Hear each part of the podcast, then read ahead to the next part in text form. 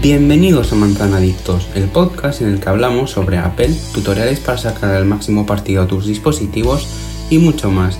Comenzamos. Manzanadictos. Las noticias más importantes del mundo Apple en un solo podcast.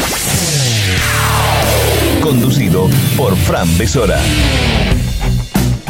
En el episodio de hoy quería hablaros sobre el año magtástico que se avecina por parte de Apple. Ya nos podíamos hacer una idea, pero el otro día Mark Gurman abrió la caja de Pandora para contarnos las novedades relacionadas con los Mac, que si se cumplen, ojo al año que nos espera. ¿Qué modelos de Mac podemos esperar para este 2021? Pues primero de todo, los que no vimos en primera instancia, junto con los MacBook Air, los Pro y los Mac Mini. Estos son los MacBook Pro de 14 y 16 pulgadas. Ya sabéis que primero se lanzaron los MacBook que podríamos considerar de entrada, pero quedan los que son más de gama alta, como los citados, el de 14 y el de 16 pulgadas. En cuanto a estos modelos, serán más ligeros y tendrán más pantalla en un menor espacio. Además, se espera que monten el procesador M1X, M2 o vaya como terminen llamándole al final.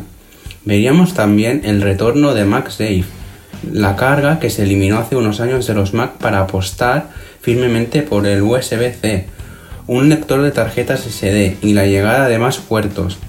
Será curioso, como he dicho, cómo incluyen la carga MagSafe después de apostar por el tipo de conector como es el USB-C. Estos modelos, sin embargo, le dirían adiós a la Touch Bar.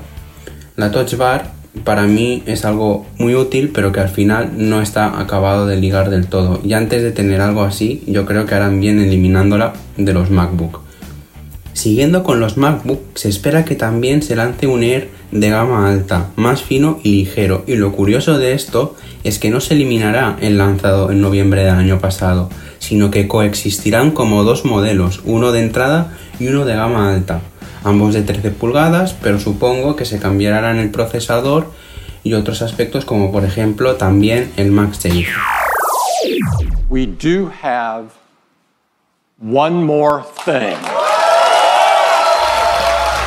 Y ahora es el turno del Mac que muchos estamos esperando ver renovado, ya sea porque queremos adquirirlo o por el placer de verlo sin marcos después de 9 años. En efecto, estoy hablando del iMac, Varios rumores apuntan que tendría un diseño parecido a la XDR Display, que es el monitor que acompaña al Mac Pro. Otros, sin embargo, dicen que su diseño sería parecido al iPad Pro. Pero bueno, en todo caso, nos tenemos que quedar con una cosa. Todos dicen lo mismo.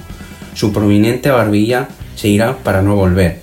Este iMac lo veríamos tan pronto como en marzo, así que solo quedan un par de semanas para poder salir de dudas. Esto es en cuanto a los modelos de MacBook que podríamos ver este año, pero el futuro pinta también muy bien para la gama Mac. En un futuro, valga la redundancia, no muy lejano, Face ID podría llegar a los Mac. No sería extraño, pues en las betas de macOS Big Sur del pasado se han visto referencias a ello, así que es muy posible que lo terminemos viendo. Además, Mark Gurman, de nuevo, en un informe que publicó la semana pasada, dijo que Face ID llegaría a la segunda itinerancia de los iMac, así que blanco y en botella, Face ID en los Mac. Otra de las cosas que me gustaría ver es el retorno de la icónica manzana iluminada, algo que se rumoreó para el año pasado y que finalmente no sucedió.